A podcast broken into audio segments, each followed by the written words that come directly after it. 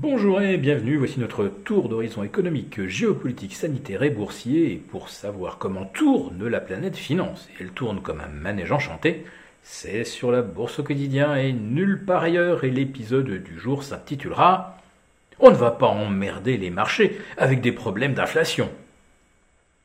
Oui, cette inflation euh, qui a triplé par rapport au mois de janvier 2020 euh, ne constitue manifestement pas une raison de cesser de faire la fête sur les marchés financiers et la Bourse de Paris aligne un troisième record historique consécutif. Trois séances, trois records, un CAC 40 Global Return à 21 000 points, un CAC 40 PX1 à euh, 7375 et déjà un gain de plus de 3% depuis le 1er janvier.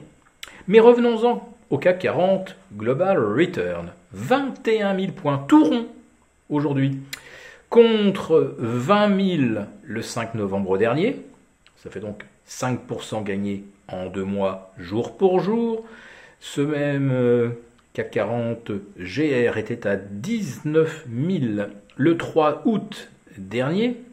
Autrement dit, on a gagné 10% en 4 mois, mais ce n'est rien en fait, comparé aux 35% de hausse depuis le 5 janvier 2020. On a donc gagné plus d'un tiers avec une inflation qui, elle, a triplé dans l'intervalle. Bien malin qui aurait pu dire euh, qu'avec une inflation passée euh, de 1,4 à 6,5 aux États-Unis, on verrait euh, le S&P inscrire hier un 72e record en 9 mois, un petit peu au-delà des 4717, tandis que le Dow Jones, lui, s'est hissé au-delà des 36 900.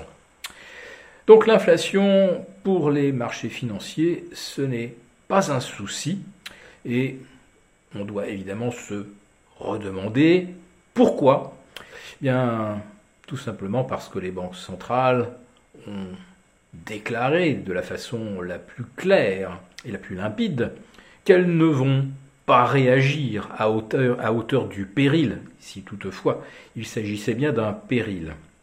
Aux États-Unis, les anticipations euh, tablent maintenant peut-être sur quatre hausses de taux cette année, ce qui les mettra à 1% par rapport à une inflation à 6,5% on sera encore sur, des taux réels négatifs de 550 points.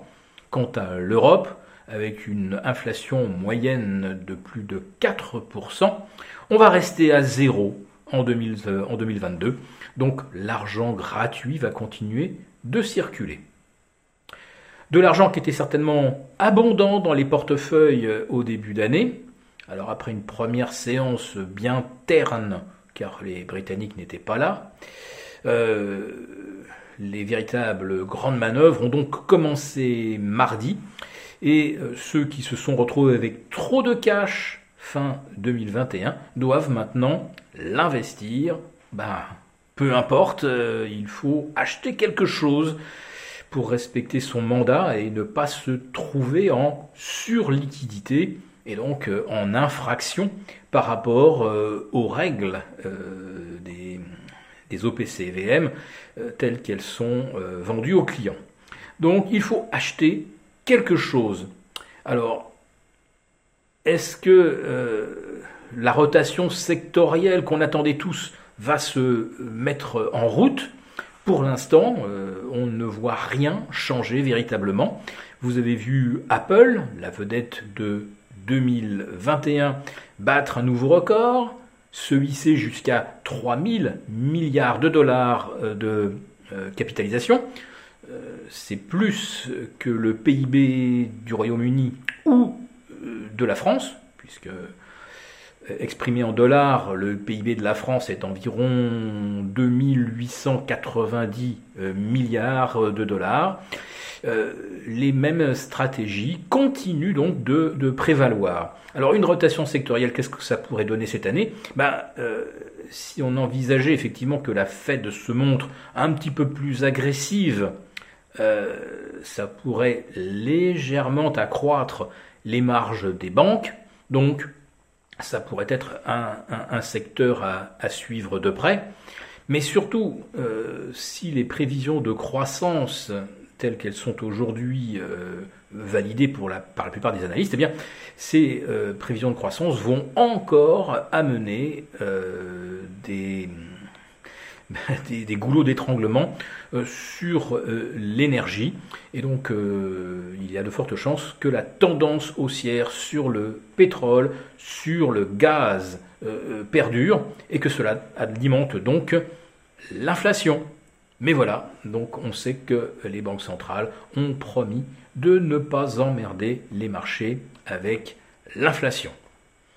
Alors les métaux précieux, bah, ça pourrait être également leur année, après euh, un 2021 bien décevant et même historique, puisqu'on n'avait jamais vu euh, l'inflation prendre 400 voire 500 points en une année et voir les métaux précieux terminer dans le rouge, oui, euh, l'or qui a fini en baisse l'année 2021 et 2022 pourrait donc constituer sa revanche. Pour l'instant, nous n'avons pas de signal qui nous permette de valider cette hypothèse mais il y a bien un moment où il faudra faire autre chose de l'argent.